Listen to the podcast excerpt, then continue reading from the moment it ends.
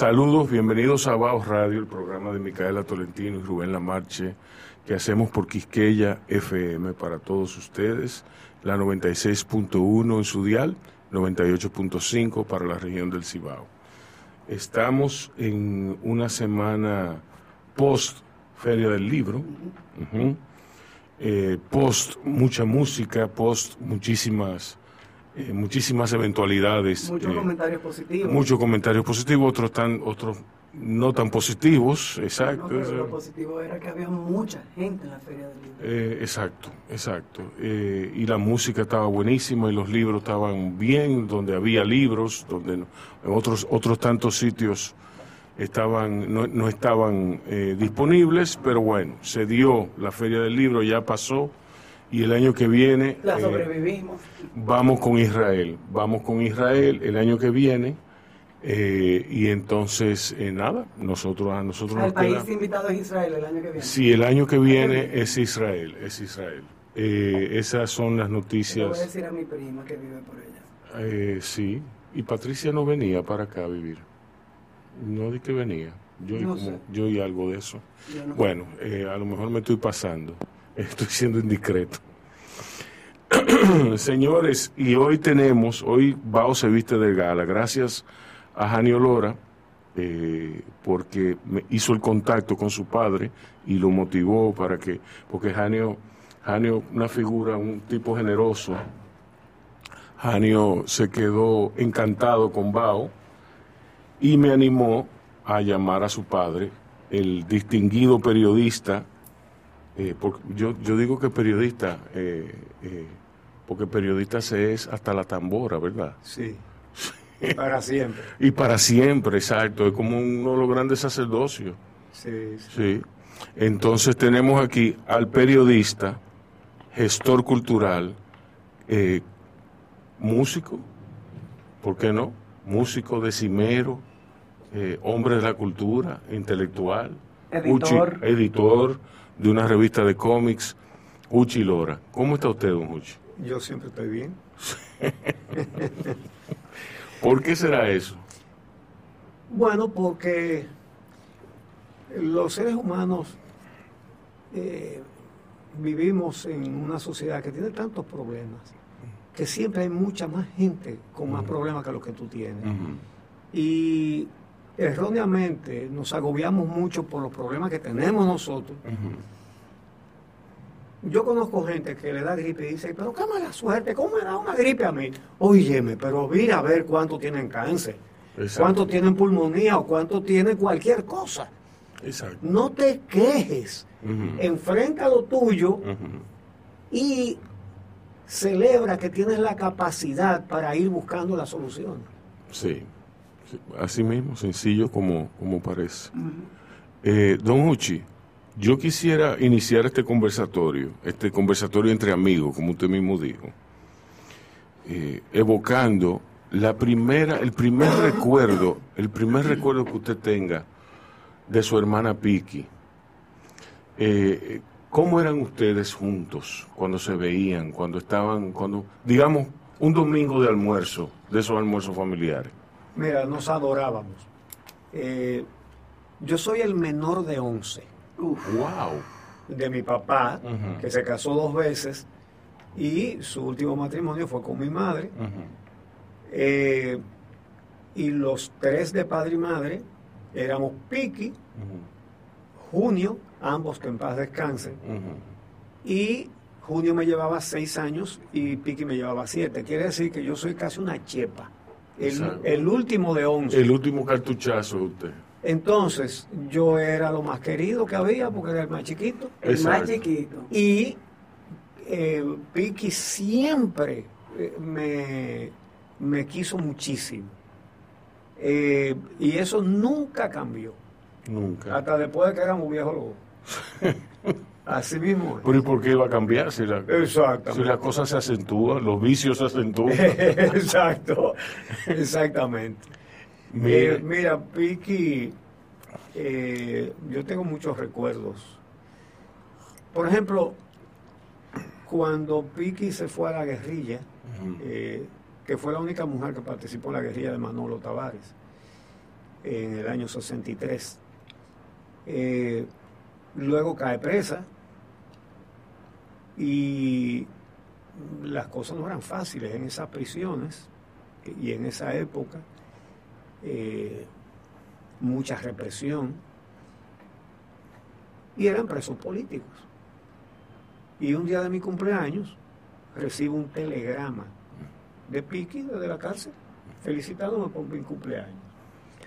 A la semana que a la semana siguiente íbamos toda la semana a verla desde Santiago.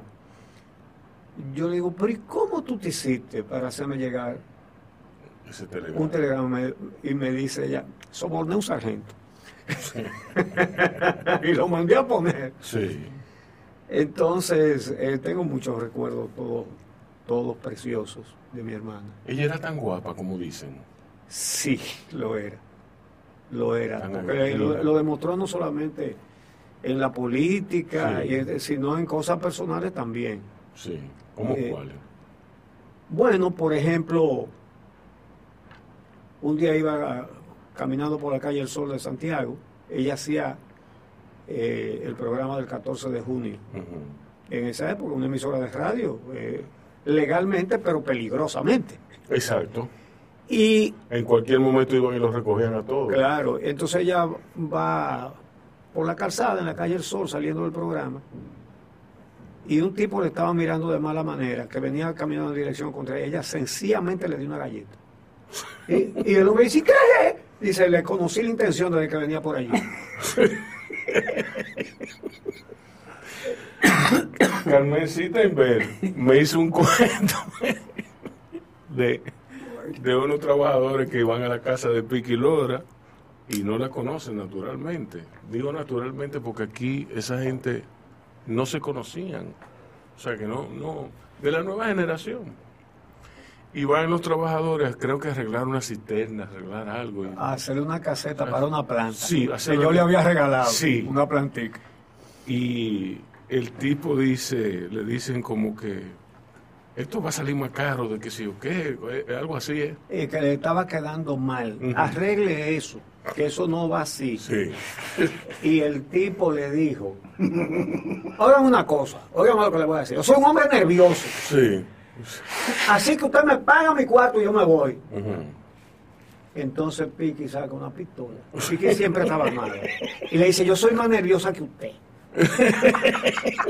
Ay, con una pistola en la mano. Dice, fulana, prepárame un trago. Eh.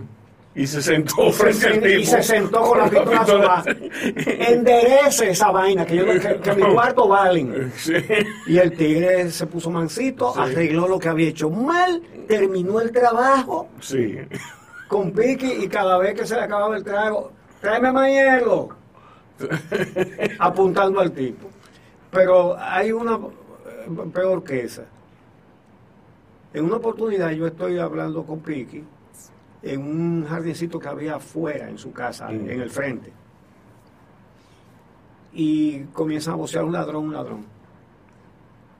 Y Piki, eh, en esa oportunidad, un revólver.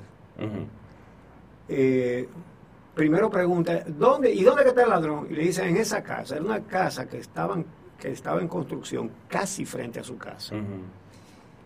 Y entonces ella cogió el revólver y sin más ni más cogió y se metió ahí. Y yo me quedo sorprendido, ¿qué se hizo Piqui? Pues, si yo estoy con ella eh, hace un momentito. Y de allá adentro sale con el ladrón, eh, manos arriba y ella atrás apuntándole con el revólver. Entonces enseguida, tú sabes cómo son esas cosas.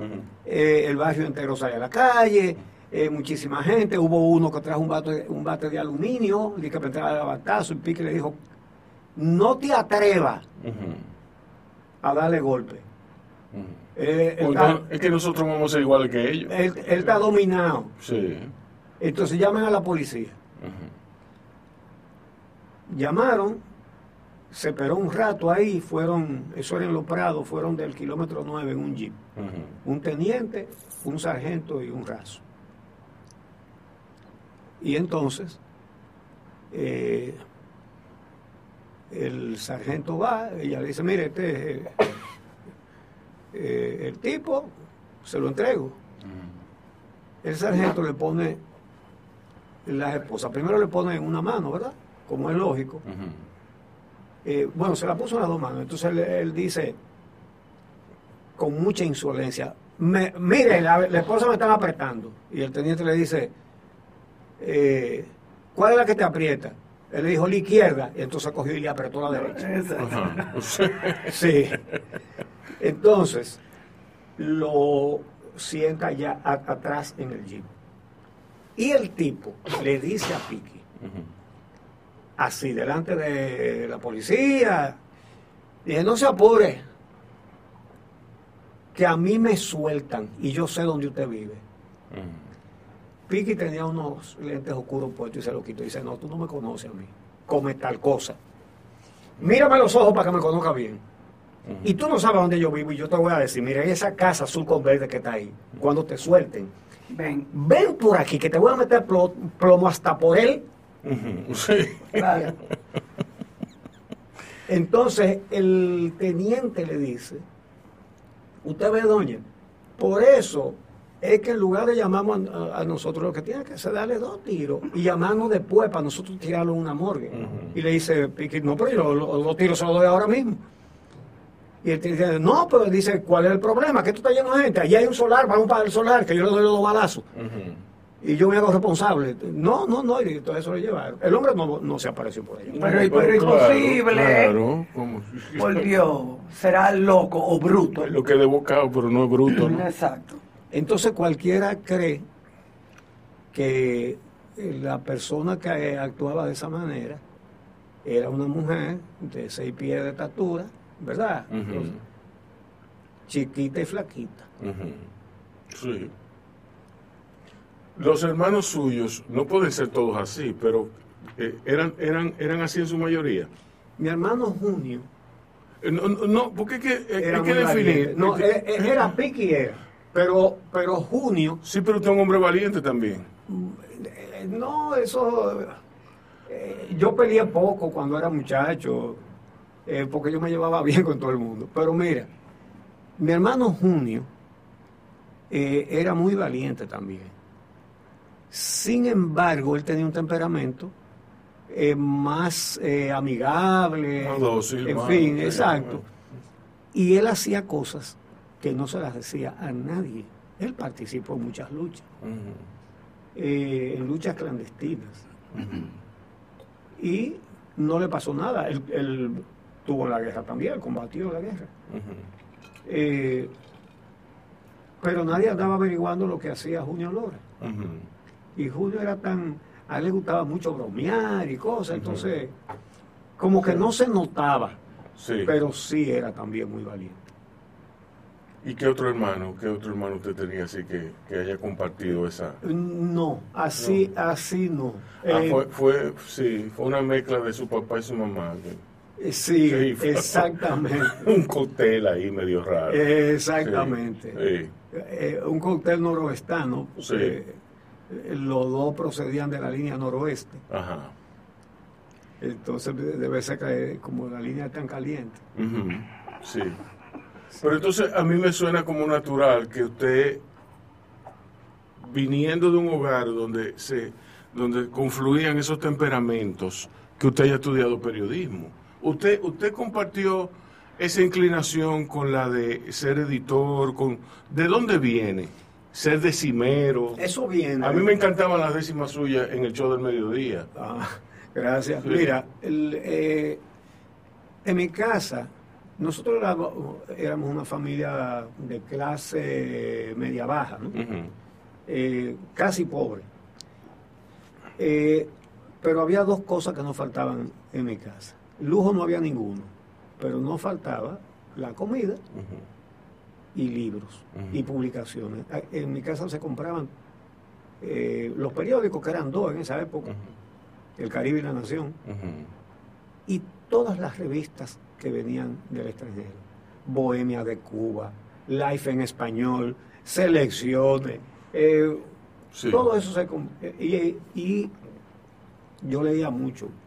Mi madre nos eh, dio el hábito de la lectura, mamá era maestra. Ujú. fue maestra de toda la vida, y de, Siempre- medio, y de medio Santiago. Sí. Entonces, Casi siempre son las madres. sí, Sí. entonces, pero papá era poeta. Ah, bueno, ¿no? Ahí ya, ya. Eh, mi papá era un intelectual, además, era un, un hombre muy modesto, ¿Cómo se llamaban ellos? Armando Lora y Altagracia Iglesias. Ok. Entonces, eh, nos acostumbramos a leer, en mi casa había muchos libros. Eh, y a mí me llamaba la atención, yo devoraba todas esas revistas extranjeras, en fin. Y eso me gustó. Yo fundé mi primer periódico cuando yo tenía ocho años de edad. Wow. Bueno, El Martillazo sí, se llamaba. sí. porque mi papá, eh, regresando del trabajo, se topó con un carretillero que le habían pagado para que botara una cantidad de cachivache viejo de una casa de, de- de por ahí. Y mi papá ve una máquina de escribir que debe ser de las primeras que llegaron a este país, una Remington de hierro, eso no sé, yo no lo podía levantar. Y mi papá, En, esa, en, esa- en una, en una Remington 100, de la alta. Sí, sí, sí. Comencé yo también. ah, bueno, entonces, este, mi papá le pregunta por esa máquina de escribir y dice, no, no, no, a mí me, me pagaron cinco pesos en esa época Sí, un Cinco dinero. mil pesos. Eh, hoy sí, en día. Sí. para que votara esto, Oh, Lord. eh, para que lo lleve a un basurero. Entonces mi papá le dijo, pues a mí me interesa esa máquina, ¿en cuánto tú me la vendes? Dice, no, llévesela si usted quiere. Y mi papá le dio dos pesos y el hombre se puso contento. Y mi papá llega cargando esta máquina de hierro a mi casa. Sí, Me la llevó a mí. Porque él sabía que yo era curioso. sí. Y parece que él, y atinó, dijo, algo se le ocurrirá a ese muchacho con este aparato. Eh, tenía, ¿En qué año era eso? eh, bueno, yo tenía ocho años, nací en el 47, en el 55. Sí. Entonces, eh, las, las teclas estaban pegadas. Sí. Hacía años que no la usaban. Sí. Yo la aceité, en fin, pero como quiera, para escribir había que darle muy duro a cada tecla. Sí. Había que coger la puntería y darle un tablazo. Entonces, por eso hice un periódico que se llamaba El Martillazo, Sí. ¿verdad? Entonces, Muy apropiado. Sí. era un periódico sobre los temas del barrio. Yo lo hacía con un original y cuatro copias y salían todas claritas porque la máquina era ahí puro hierro. ¿verdad? Sí. Entonces yo vendía 25 ejemplares. Sí. Entonces yo, eran cuatro páginas, yo tenía que escribir cada página cuatro veces, cinco veces. Eh, es decir, tenía que escribir cada página Sí. con las cuatro copias, Exacto. entonces cinco veces por cuatro páginas, Ujú. 20. yo tenía que escribir 20 veces. Sí. Yo le hacía dibujos, entonces los calcaba y vendía el martillazo. El Caribe y la Nación eran los periódicos, costaban 5 centavos, el martillazo 25 y se me acababa completamente. Oh, pero usted eh, Porque no es fácil. Era una labor artesanal. Pero si yo me era- era- si yo ¿Usted, me- usted conserva Sí. copia de, de- Yo no la conservo, Ya. pero hace muchos años, en una visita que hice al Archivo Histórico de Santiago, su fundador, que en paz descanse, don Román Franco, me sacó dos ejemplares del martillazo. Mira lo que tengo yo aquí. Y yo me quedé asombrado, y de eso hace décadas. Sí. Entonces, eh, si yo duraba dos días de retraso para sacar el martillazo, la gente comenzaba a reclamar que qué pasa, ¿dónde está el martillazo? Sí. Vamos a una musiquita y regresamos en breve con Don Muchi. Seguimos con el martillazo de Don Uchi Lora. Sí, no, eso está, está buena esa anécdota. Pero yo hice varios periódicos más, porque Sí. después eh, me metí en el, mon- en el movimiento Scout, yo fundé una, la tropa Jacuba de Santiago, y entonces hice una publicación, ya no para la tropa que yo fundé, sino para todo el movimiento Scout de Santiago, que se llamaba Revista de Actividades Scouts. Eh, ese era semanal también. Y ¿Y la hacía usted solo? Sí. Y cuando, pero ya esa era moderna, esa era mimeógrafo. Eh, eh, exacto, sí, no, porque, y no tenía ayuda, no, no tenía un personal. No, hombre, eso lo hacía yo solo. Entonces, eh, cuando, cuando entré al bachillerato en el liceo secundario, eh, hice otro periódico que se llamaba Chispa, sobre las actividades del colegio, de, que yo del colegio, del, del liceo, y, y también funcionaba. Así que esa vocación yo la tuve clara desde el principio. Usted siempre supo lo que quería hacer. Sí. Wow, qué bien. Y entonces la actividad cultural, lo de, lo, lo- lo de las décimas le viene por su papá, claro. Sí. Eh, Las décimas ya no hay decimeros.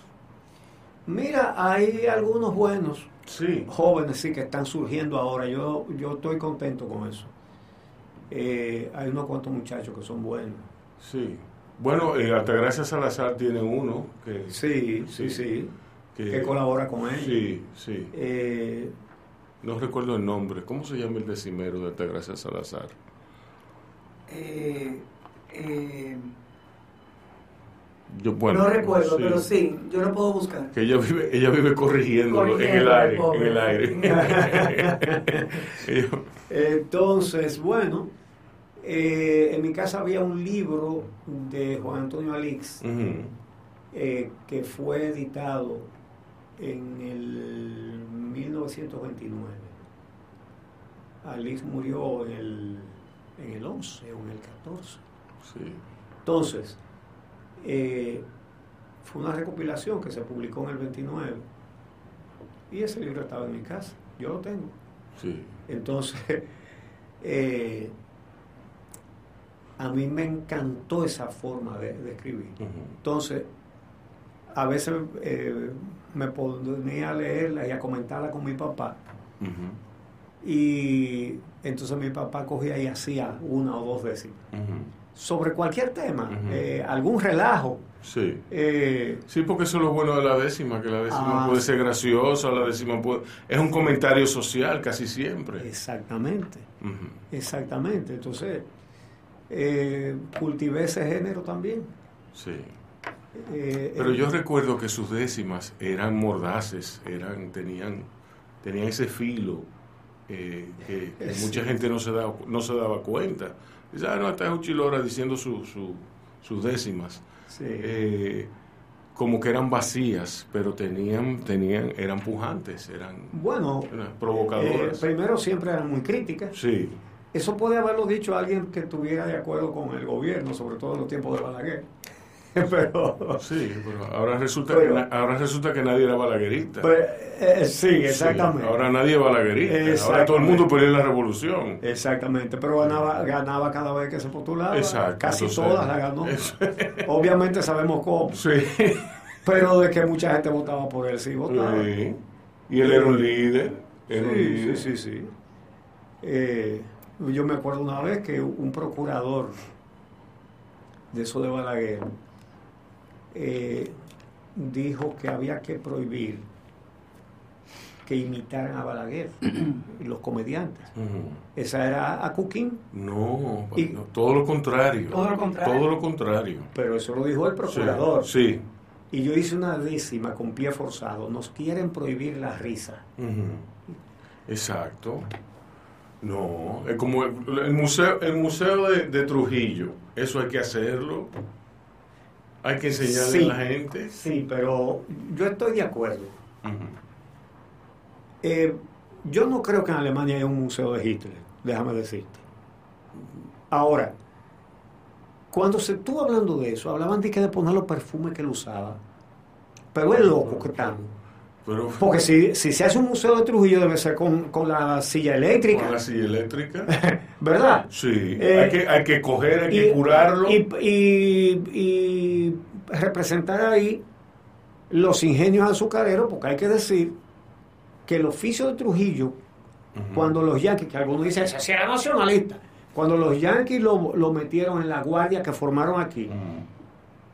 ¿Cuál era el oficio de Trujillo? Guarda campestre del ingenio de Andrés. Sí, claro. Entonces, eh, esa fortuna que él tenía ¿Era, era el salario de ahí, campestre? era ahí, no. ¿O fue lo que se robó del Estado Dominicano? Entonces, si se va a hacer un museo, debe ser explicando cómo fue que se robó todo Yo no, eso. creo que- Exacto. yo no estoy de acuerdo con el museo, yo más bien estoy de acuerdo a una Con un memorial. un memorial, No, pero en un- una retro- eh, retrospectiva que dure, qué sé yo, unos 10 años y a los 10 años que se tumbe. En el Museo Memorial de la Resistencia Sí. hay mucha documentación. Sí. Por ejemplo, Bernardo Vega ha hecho una labor excelente desmontando varios de los mitos, que pagó la deuda externa. Busca lo que escribe Bernardo Vega para que tú veas. Eh, recogió todos los dólares y se los quedó. Ujú.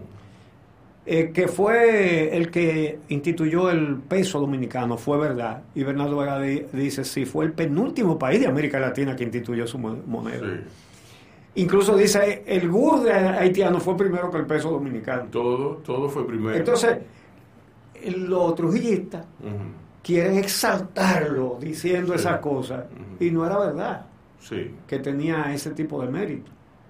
Un criminal con el poder en la mano. No, a mí la que me gusta es que dicen que Trujillo, que no había ladrones cuando Trujillo, claro, el único ladrón era él. Claro, él tenía el monopolio. el monopolio de robo. Él no quería competencia.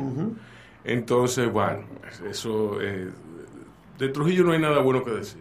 Absolutamente. Absolutamente. Entonces, eh, a pesar de que estamos aquí en Quisqueya FM, No, pero- eh, no, pero, no, pero, pero bueno, el Petán anda por ahí, dicen. ¿Tú me entiendes? Petán no puede estar vivo. ¿Eh?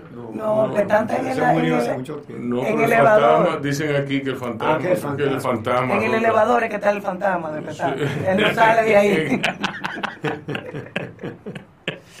Crean en mí, él no sale de ahí. Don Uchi, entonces, este, en, en- en Santiago, vamos, vamos un poco más atrás. ¿Cómo era Santiago en esa época entonces? La aldea. Eh, cuando yo era muchacho, Ujú. sí era, un- era el segundo, la segunda ciudad del país, pero eh, no vaya tú a pensar que eso era gran cosa decir eso. Eh, exacto. Era- el país tenía muy poco desarrollo. Sí. Yo recuerdo una cosa que tiene que ver con la propaganda y, y el monopolio de la propaganda y de la información. Cuando llegaron al país eh, como una exhibición de modernismo, los letreros de luces de neón. Sí. eso fue una cosa, todo el mundo asombrado viendo esos letreros de colores. Eh, una cosa que tú la ves ahora y tú te ríes de eso, ¿verdad? Sí, hombre. Ni, ni, ni te das cuenta. Te Sí. ponían Sí. en luces de neón, Dios y Trujillo, No, por todos lados. Sí. Señores, cuando ustedes vean a políticos que se retratan como en el cielo y entre las nubes, ténganle cuidado. Ujú. Y gente que se pone título. Mira, el benefactor de la patria, el padre de la patria nueva, el primer maestro, maestro líder y guía, papá, mamá, nené. ¡ay! Licenciado, licenciado. A mí me, a mí me asustan mucho los licenciados. ¿Y por qué? Me, me- no, porque quien se pone, yo soy el licenciado eh, Rubén Lamarche, quien lo dice de entrada. Yo, para mí eso es algo que tú no debes decir. Y algo que no, Sí. no, hay que no, Sí, yo soy sí, Juan Pérez. sí. Sí, yo no creo que... Bueno, papi tenía un doctorado y él no era doctor Hugo Tolentino. Aunque habían personas que le decían doctor Hugo Tolentino. Y, y ese sí tenía capacidad e ilustración. Exacto. Eh, Pero él nunca, de, le- muy poca gente le decían doctor y él no se lo ponía. de las últimas veces que lo vi, fue en el Senado, en unas vistas públicas en las que participamos, no solamente él y yo, sino varias personas más, eh, por un proyecto de ley que sometió Dionis Sánchez, el senador de, de Pedernales, eh, para que se saquen los restos de Santana del Panteón Nacional. Y todavía no han llegado a nada. Eh, ¿Y qué ¿Cuál era la posición de papi en eso? ¿Usted sabe? brillante. Es una exposición brillante, que lo saquen de ahí. Pero una exposición brillante.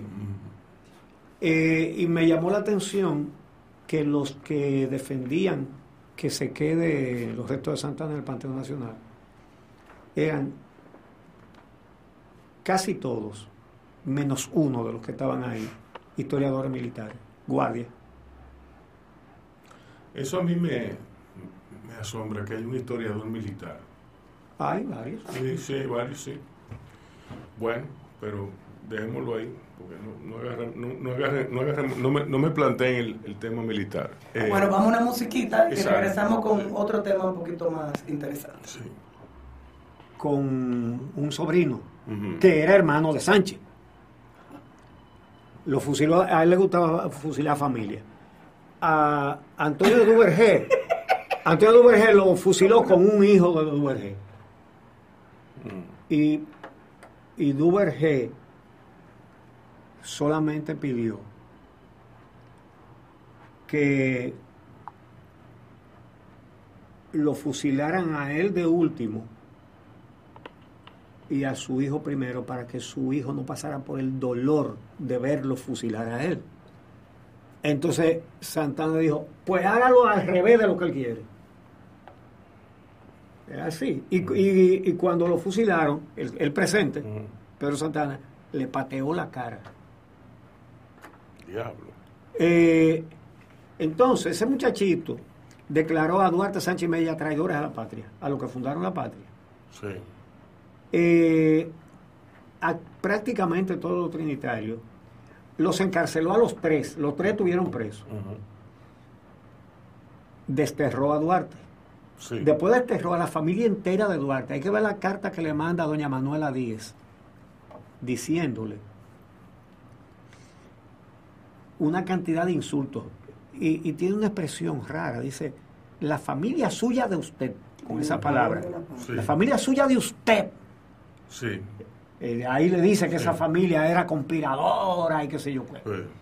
Eh, entonces ese tipo que declaró traidores a la patria, a los fundadores de la patria, es que se la vendía a España a cambio de un título de marqués de las carreras y del poder para robar.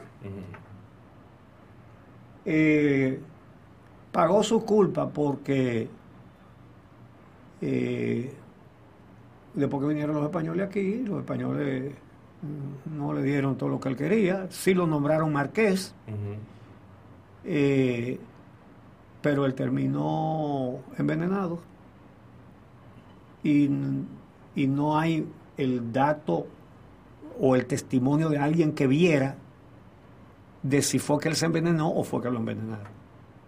Ok.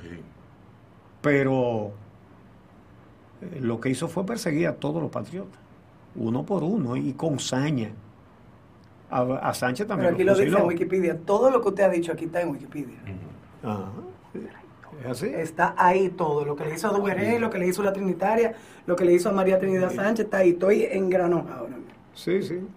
Entonces, ¿quién puso a Pedro Santana en el Panteón Nacional? Junto con sus víctimas. Balaguer.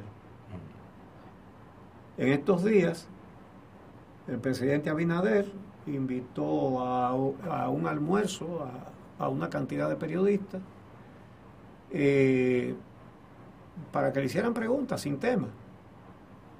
Y uno de los presentes le preguntó sobre el tema de, de- los restos de Santana en el Panteón. El traidor con los creadores de la patria y, y- y de los eh, héroes de la patria. Eh, y él dijo que él prefería no decir él, sino que eso se sometiera a debate. Realmente hace, hace tiempo, antes de ser presidente, él escribió un artículo diciendo que debían sacar los restos de él. Eh, el caso es que él, él dijo eso, que él prefiere que eso sea un debate. Eh, y yo creo que eso hay que hacerlo.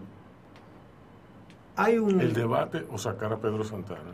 sacar a los restos de Pedro Santana. Hay que sacar, yo le dije al presidente, decreto mata decreto. ¿Quién puso a Pedro Santana en el Panteón Nacional? Un decreto de Balaguer. Pues, ¿Quién lo saca? Pues, otro decreto. Con otro decreto se saca. Eh. Punto. Sí. Pero parece que él quiere que sea como una decisión de más gente. Pero él antes eh, escribió su posición que estaba de acuerdo con sacarlo de ahí. Y se debe sacar de ahí. Eso es un insulto a todos los dominicanos. Sí. Don Uchi, entonces usted usted estudió periodismo formalmente. Sí, en la UAS. ¿Dónde? En la UAS. Sí. ¿Usted viene en qué año para acá? En el 66. ¿En el 66? Sí. Óyeme, pero... en, no, es que en el, medio del... No es que el universo conspiraba, no, es que... en el medio del tornado. Eh, mira, y en ese mismo año comencé a ejercer profesionalmente. Sí. Eh, tuve muchísimo trabajo para inscribirme en la, en la UAS, porque acababa de pasar la guerra. Sí. Y los certificados de bachiller no aparecían. no el mío, no, el, los de nadie. Sí. Eh, no se podía conseguir un certificado de bachiller porque había un desorden. Y... Qué raro. Sí, sí, sí. Eh, recuerda, la guerra del 65. En el 66 todavía eso no estaba. Entonces, eh, siempre le agradeceré al doctor Freddy Gatón Arce, que era el director de la Escuela de Periodismo de la UAS, que porque yo vine e insistí, yo dije, bueno, pero yo no puedo traer certificado porque no hay certificado. Y yo quiero estudiar, no me pueden decir que no. Y Freddy Gatón Arce dijo, mira, el solo hecho de que tú has venido de Santiago para estudiar aquí, yo comienzo a asistir a clase. Eso fue ya, hacía, la clase tenían un mes que había comenzado. Me dice, yo te autorizo a que y eso lo arreglaremos en el camino, de la manera que sea. El último, el día del último examen de ese primer, eh, eran semestre cuando eso, eh, mientras estábamos en el aula, eh, llenando el examen, entró el director, que ya era en ese momento director del periódico El Nacional que acababa de salir el 11 de septiembre de 1966. Entonces él era el director de la Escuela de Periodismo y era el director del Nacional. Entonces ese último día, él entra al aula y me dice, nada más se dirigió a mí, me dijo, cuando termines el examen, pasa por mi oficina. Eh, yo dije, ah, me bromé pensé yo. Eso es que no me pueden inscribir. Eh, pero cuando fui, entonces me dijo, mira, eh, el decano te quiere ver. Digo, se puso peor la cosa. el decano era Antonio Avelino. Sí. Y cuando vamos, lo que me eh, lo que hace el decano es felicitarme por, los reportes que, que, me dijo que le habían dado mis profesores incluido el director que, también era profesor. Eh, bueno, ahí yo respiré, sí. pero no me dijo nada de la inscripción. Entonces cuando salimos, Freddy Gatón Arce me dijo, tú estás inscrito y tú pasaste. No habían dado nota. Era el día del último examen. Nadie sabía cuánto había sacado en nada. Entonces, me dijo, eh, y efectivamente, como te dijo el, el decano, todos los profesores eh, han dado buena, buenos reportes tuyos. Entonces era viernes, me dice, eh, ¿y tú te vas mañana para Santiago? Él sabía que yo me iba todos los fines de semana. Yo dije, sí, me dice, no, tú no vas para Santiago mañana. Mañana tú comienzas a trabajar en el Nacional. Eso es como que tú estés jugando aquí a Mater con el equipo de Salchichón Cami y te diga, mira, prepara tu bulto que va a jugar con los Yankees mañana. exacto. ¿Y, cuáles eran sus compañeros? En el Nacional. Sí. Los, la mesa de redacción estaban Radamés Gómez Pepín, Juan José Ayuso y Francisco Álvarez Castellano. Oye, que hay tres estrellas. Y los otros periodistas eran Miguel Hernández, Miguel Ángel Prestol, Clara Leila Alfonso, Brinela Fernández, Luis Fernández. Ah, eh, no, eh, eh, los demás fueron entrando después. Sí. Diablo, Qué maldito equipo. Sí. Yo me imagino. Yo solo puedo imaginarme. ¿Y entonces, ¿qué, cuántos años tuvo usted en el Nacional? Tuve varios años ahí. hasta que eh, después me fui a Santiago porque nombraron a Jackie Núñez del Risco director de Relaciones Públicas de la Madre y Maestra, que ya lo había sido de la UAS. Y éramos amigos. Y entonces, él me pidió que me fuera a trabajar con él. Y decirme a mí, vete a trabajar para Santiago, era muerto, tú quieres misa. Sí, sí. No lo pensé ni un minuto. Me fui para Santiago. Eh, después, eh, Jackie se fue, después como de dos años, algo así. Y yo entonces cogí para acá otra vez. Y volví a, me dieron mi trabajo en Nacional otra vez. Ah, qué bien. Sí. Bueno, debió haber hecho algo bien. Bueno. ¿En qué año fue eso? Eso fue, déjame ver si me acuerdo. Eh, ¿Hasta qué año tuvo usted en el Nacional? A mí me da trabajo calcular alguna cosa. Déjame ver, porque eso, yo comencé en el Nacional el 5 de noviembre del 66. Eh, entonces me fui a Santiago en el 68, fue como en el 70, sí. Sí. yo vi. Sí. Qué bien. En, ese año nací yo. Ya tú sabes. Yo no estaba ni planeando. bueno, señores, vamos a una pausa y venimos seguido con ya la, la, década, la década que le sigue, la década de los 70, esos tumultuosos años eh, que fueron, bueno, que don, don Uchi ha visitado esos años eh, aquí durante, durante esta conversación eh, itinerantemente. Los 12 años. Sí, los 12 años de Balaguer. Y, los otros 10. Los, exacto, los otros 10. Eh, Bao sigue y venimos seguido. Aquí estamos de regreso en Bao Radio con don Uchi Lora. Entonces, los 70. Dios mío, Balaguer. Ay, me encanta. Balaguer, persecuciones, amenazas, asesinatos políticos, destierros. Eso fue esa época. Y yo trabajaba en el Nacional, que era un periódico que no, que, no andaba con rodeos.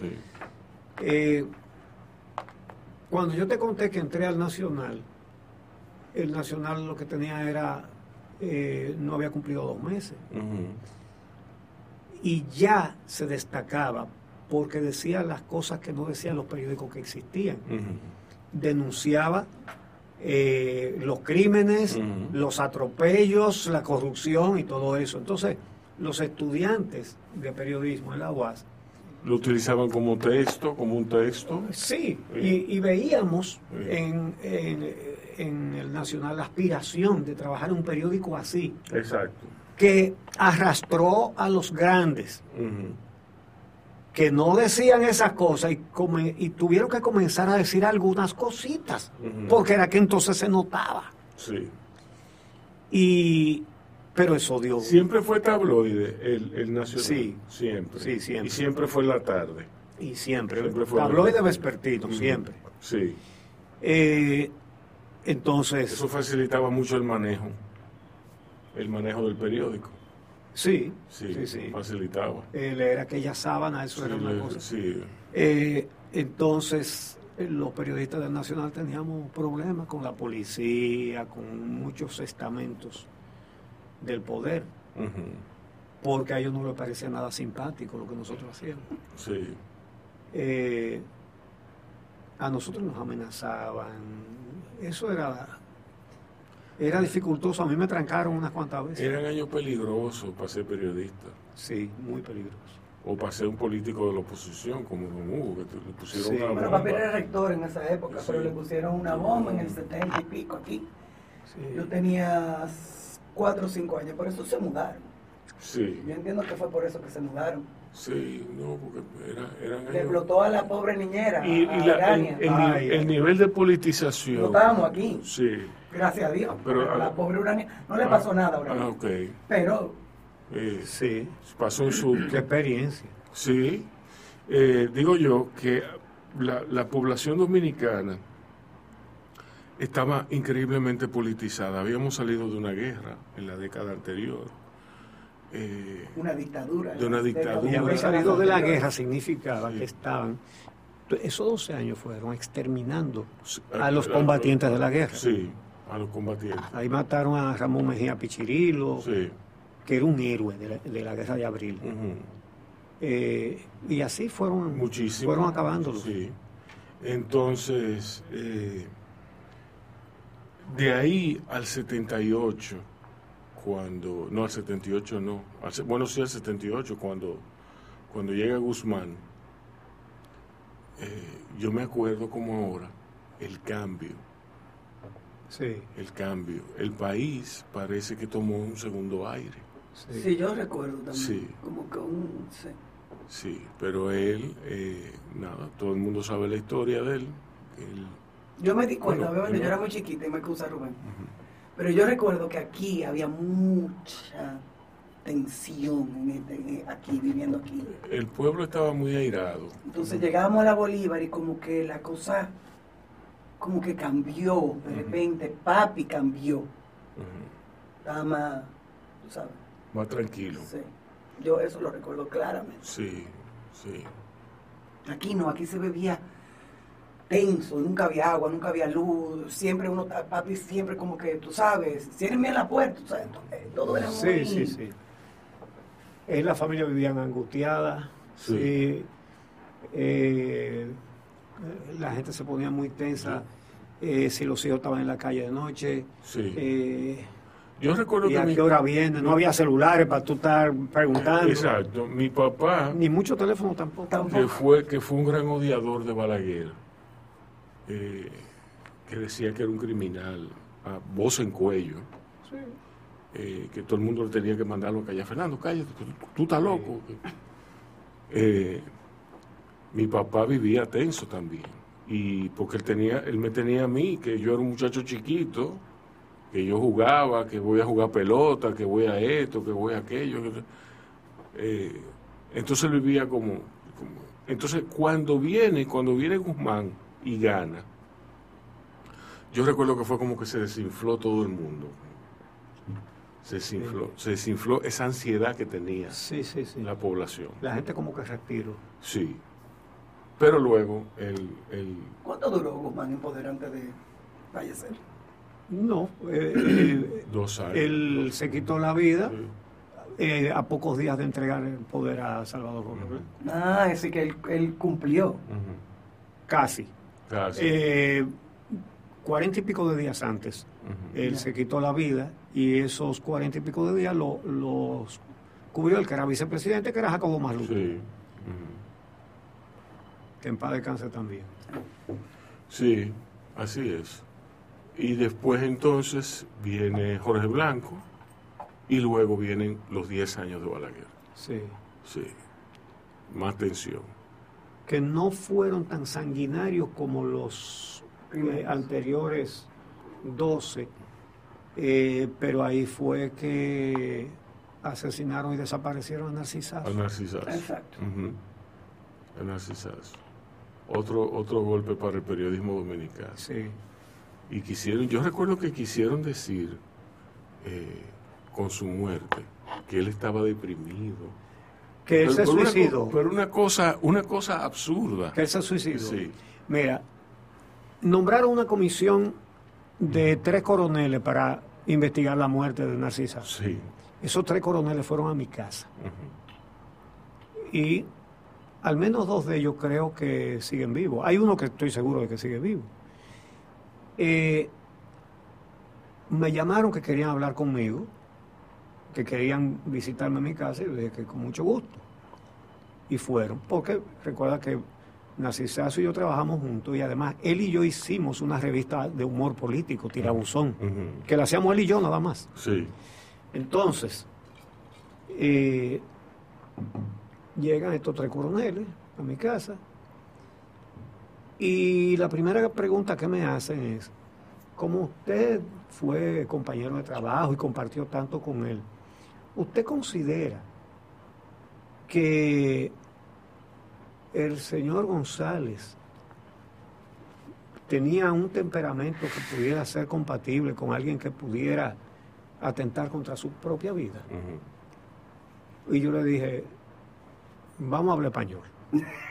Sí. Eh, ustedes son tres coroneles, eran jóvenes los tres. Ustedes son tres coroneles jóvenes. Yo no he oído hablar nada de ustedes de que tenga que ver con sangre. Y era verdad.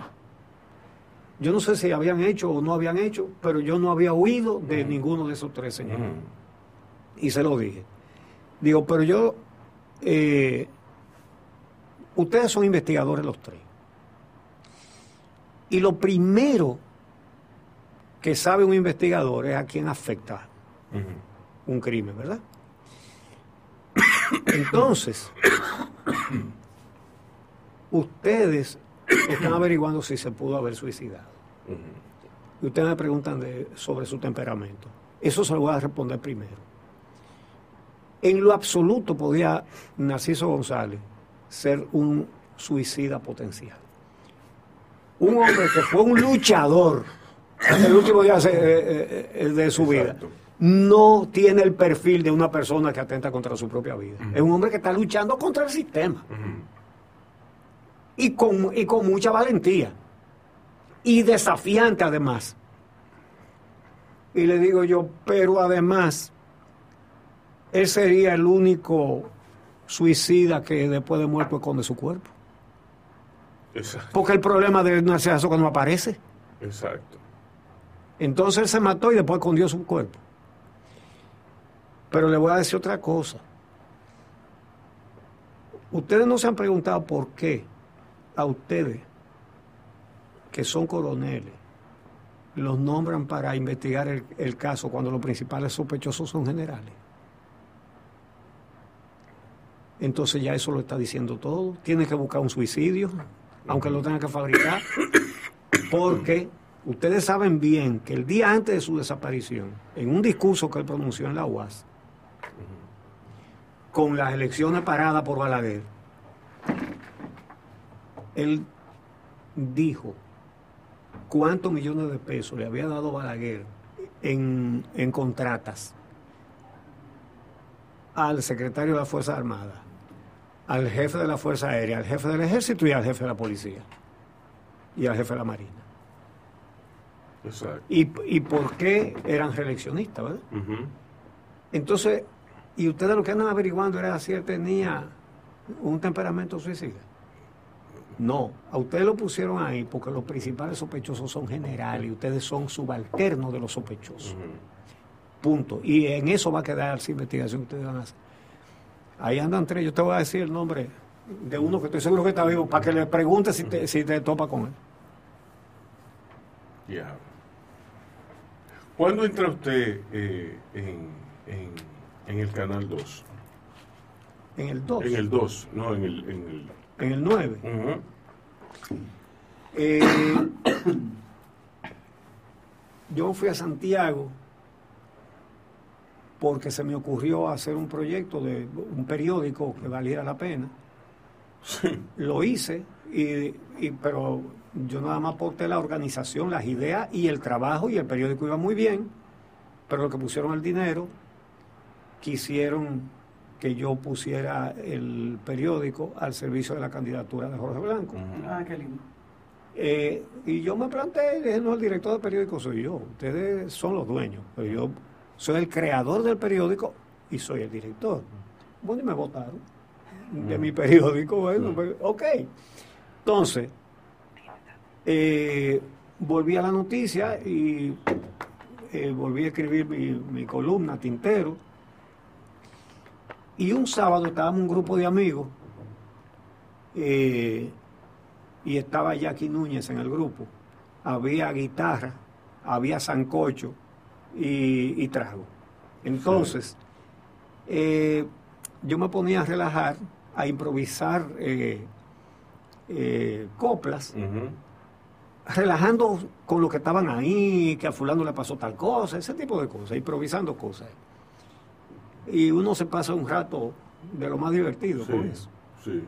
Y en un momento Jackie me dice, me llama aparte, me dice, dime una cosa, ¿tú serías capaz de hacer un comentario en televisión con el mismo estilo con que tú escribes tu columna en el periódico? Y yo dije, sí. Entonces me dice, ¿y tú serías capaz de resumirlo al final en verso como lo que tú estás haciendo aquí? Y yo le dije, sí. Era un sábado. Me dice, tú comienzas el lunes el show del mediodía. Y así el show del mediodía.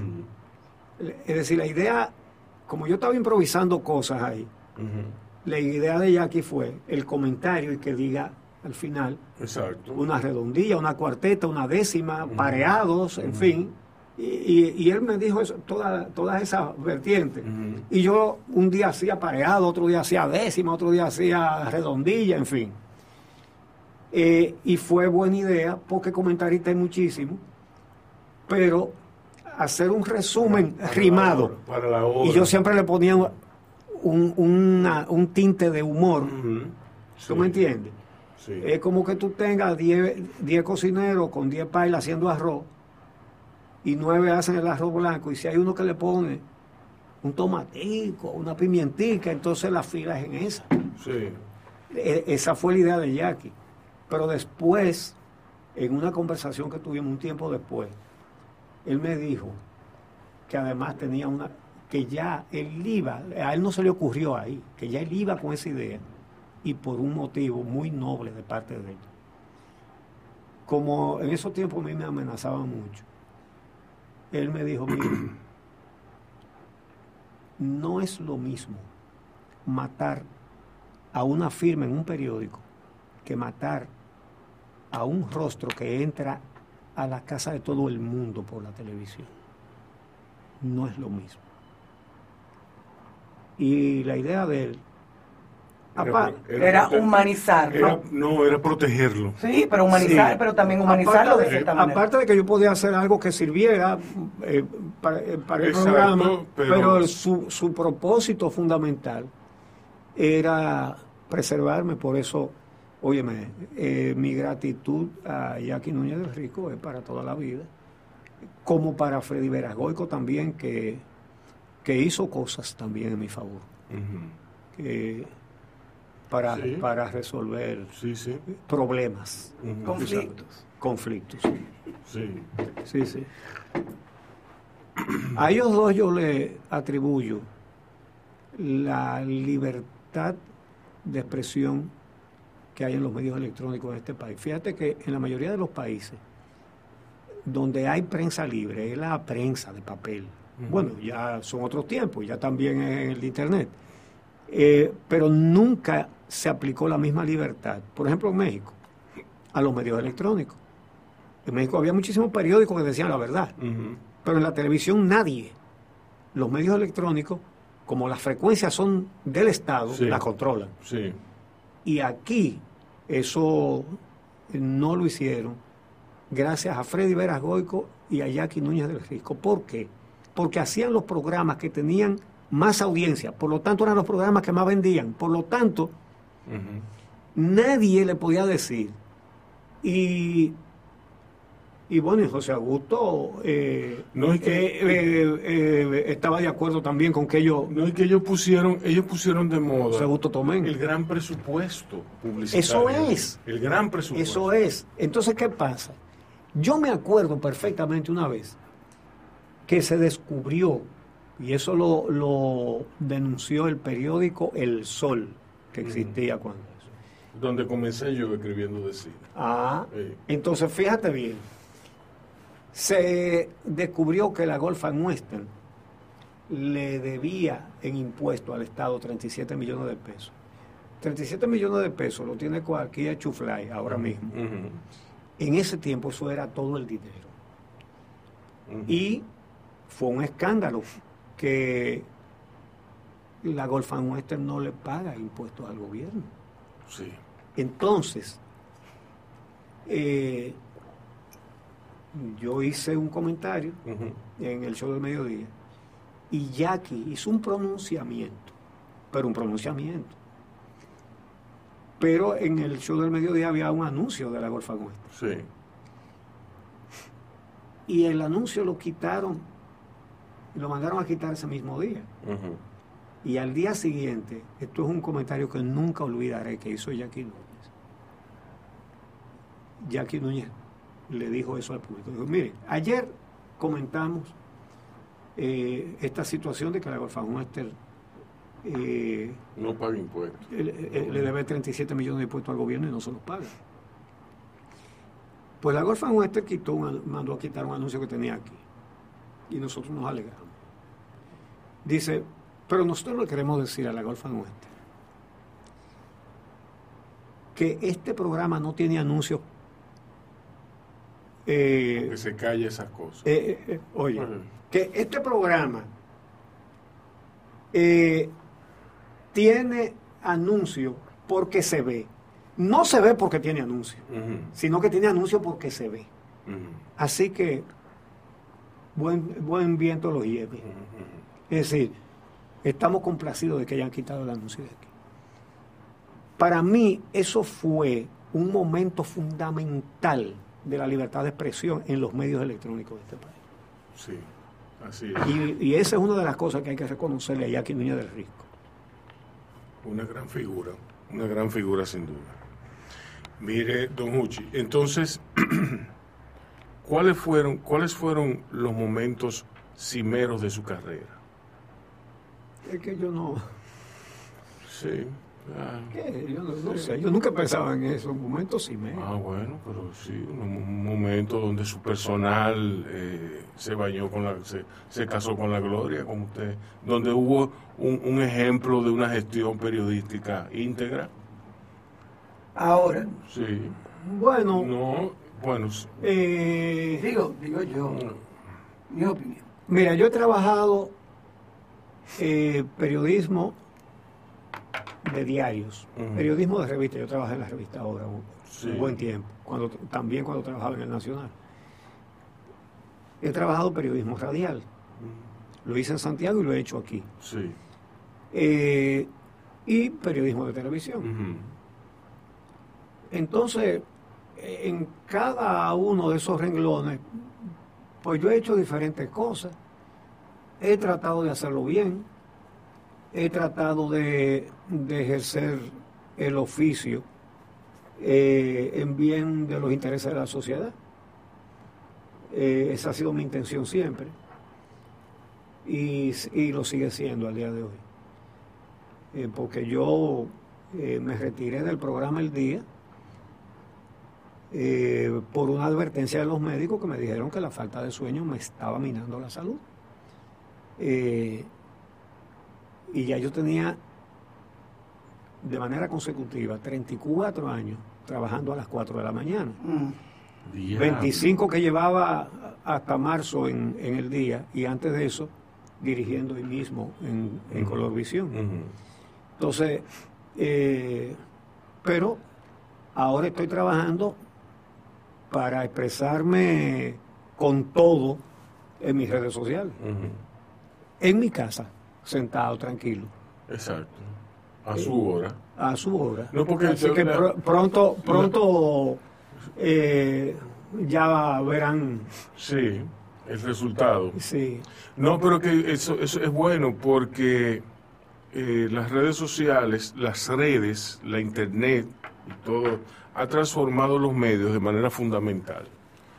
Eh, ya nadie quiere eh, oír un- en un horario, nadie quiere oír o ver No, en un horario impuesto. exacto. entonces eh, lamentablemente hay que, hay que hacerse con esa realidad. Sí, sí.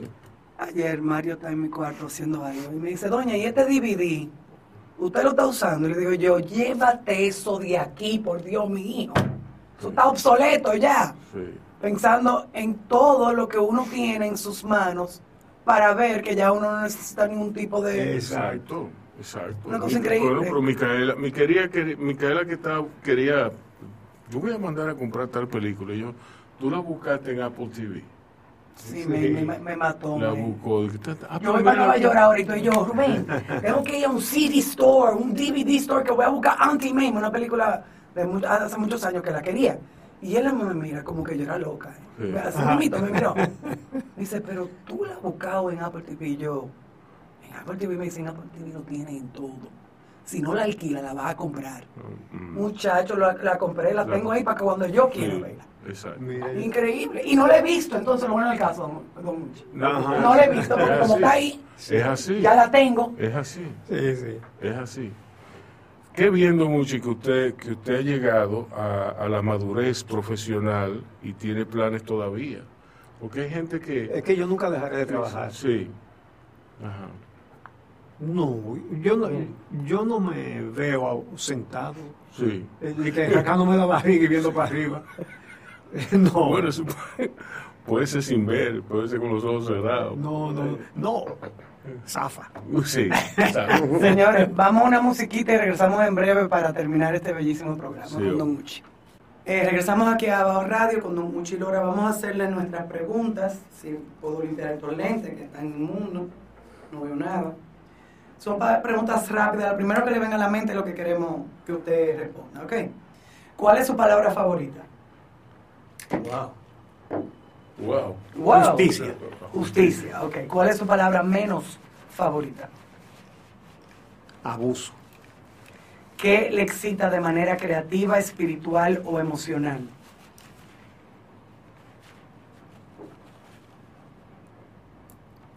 ¿Qué me excita de manera?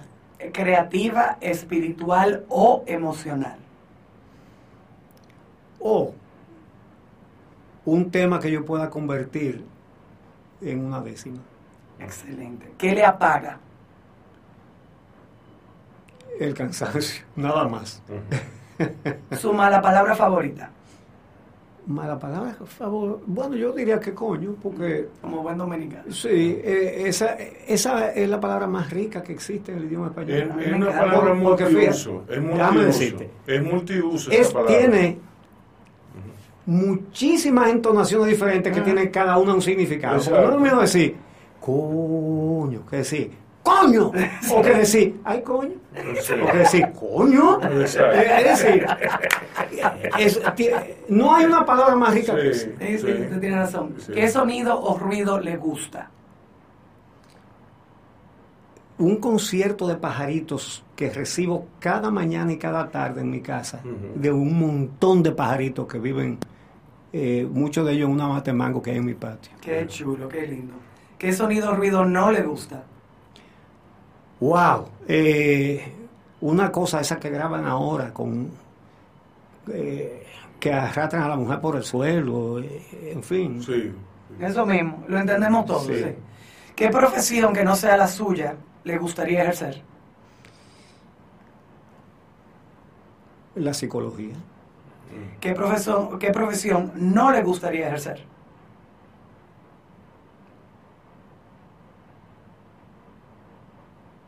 Wow. La de carnicero. Mm. Eh, ¿Qué signo es usted? yo no le hago caso a eso, pero yo nací el 7 de mayo. Estoy casi cumpliendo años este sábado. Qué bien. Él es Tauro o Géminis, ahora lo buscamos. Felicidades. Eh, creo que es Tauro. Sí, Sí. usted sabe que es un Tauro. Peli- pe- yo debe tener muchas películas favoritas, pero denos una película favorita suya. Ay, santísimo, porque eso es difícil, porque son tantas. Pero digo cualquiera. Yo te voy a decir, yo lo voy a decir. Todos los hombres del presidente. Ah, sí, ese es muy bueno. Sí. Es muy buena. Obviamente usted lee, ¿qué está leyendo ahora mismo? Comparta un libro que esté leyendo. Eh, De que no estoy leyendo nada. Eh, sí, yo siempre estoy leyendo. No, yo eso me lo Eh, imagino. sí. Eh, la, la era del hidrógeno. Ah, interesante. Eso es lo que viene. Eh, flor favorita. Tengo muchas. Tengo muchas. Pero, eh, ¿cómo que se llama? La, la, la trinitaria, Color favorito. el azul. Si tienes diseñador de moda favorito. No, eso... Yo, Ah. ni- yo ni estoy enterado de, de quiénes son ni nada de eso. Artista plástico o visual. Ah, bueno, hay muchos. Mira, ahí está Cestero. Ah, mira, ah, son muchos. Hay uno que ya se fue, Coquito Peña, que me encanta el estilo que, que con el que él pintó siempre. Bueno, y siendo de Santiago, Giorgi Morel, siempre hay. Sí, sí, sí, que me acuerdo muy, muy bien de él. O sea que Jorge Morel tocaba violín. Sí. Y cuando yo iba al liceo secundario tenía que pasar por el frente de su casa. Él vivía en una esquina de la calle El Sol. Y yo pasaba por ahí. Y a veces, cuando pasaba, él estaba tocando el violín y yo lo veía desde la calle. Me paraba un ratico a oírlo tocando. Sí. Wow. Qué bien. Eh, parte favorita de la República Dominicana. La cordillera central. Ciudad o país favorito. Bueno, ciudad, eh, Santiago y país favorito, mi- el mío. Pero hay muchos países preciosos. Canadá, Suecia. hay muchos muchos países interesantes. Plato favorito. Tengo mucho también, porque mi esposa es muy creativa. Ella hace una guinea a la fresa. Uf. Eso no tiene madre. Hace Mira la cara de este hombre. hace un pato en salsa de mango, que eso no tiene abuela. Pues mire, tenemos que invitar a este hombre a... a- o No, que tenemos que invitar a la mujer de él. Eh, claro. A la mujer de él. él, él nos tiene que invitar a nosotros. Exacto. Y por último, ¿qué le inspira? Me inspira. Mis nietos me inspiran. Mis- y, y- y me hacen sentir mucha alegría y mucha felicidad ver a esos niños. Porque esa es la, la, la reproducción de uno creciendo ahí. Exacto. Exacto. Bueno, señores, Rubén, hemos llegado a este bello programa. Muchísimas gracias por haber estado aquí. Muchas gracias por haberme invitado a una conversación con tantas preguntas interesantes. Eh, señores, atento a Don que él sigue, va a seguir trabajando, así que Sí, vamos a, sí. a seguirlo y a estar atentos a lo que viene por ahí con él ahora. Eh, Rubén, cuidémonos. Muchas gracias. Señores, recuérdense que hay que cuidarse, que por ahí posiblemente Hay, hay- hay un, hay un Y- rebrote. hay un rebrote, así que vamos a cuidarnos. Y ¿eh? digo el autor del libro La Era del Hidrógeno porque les recomiendo que lo lean. Ajá. Eso es muy importante. Sí. Es la energía que viene. sí. Eh, Jerome Rifkin. Jerome Rifkin. Ya lo Ok, saben. ya lo saben entonces. Bueno, eh, hasta luego.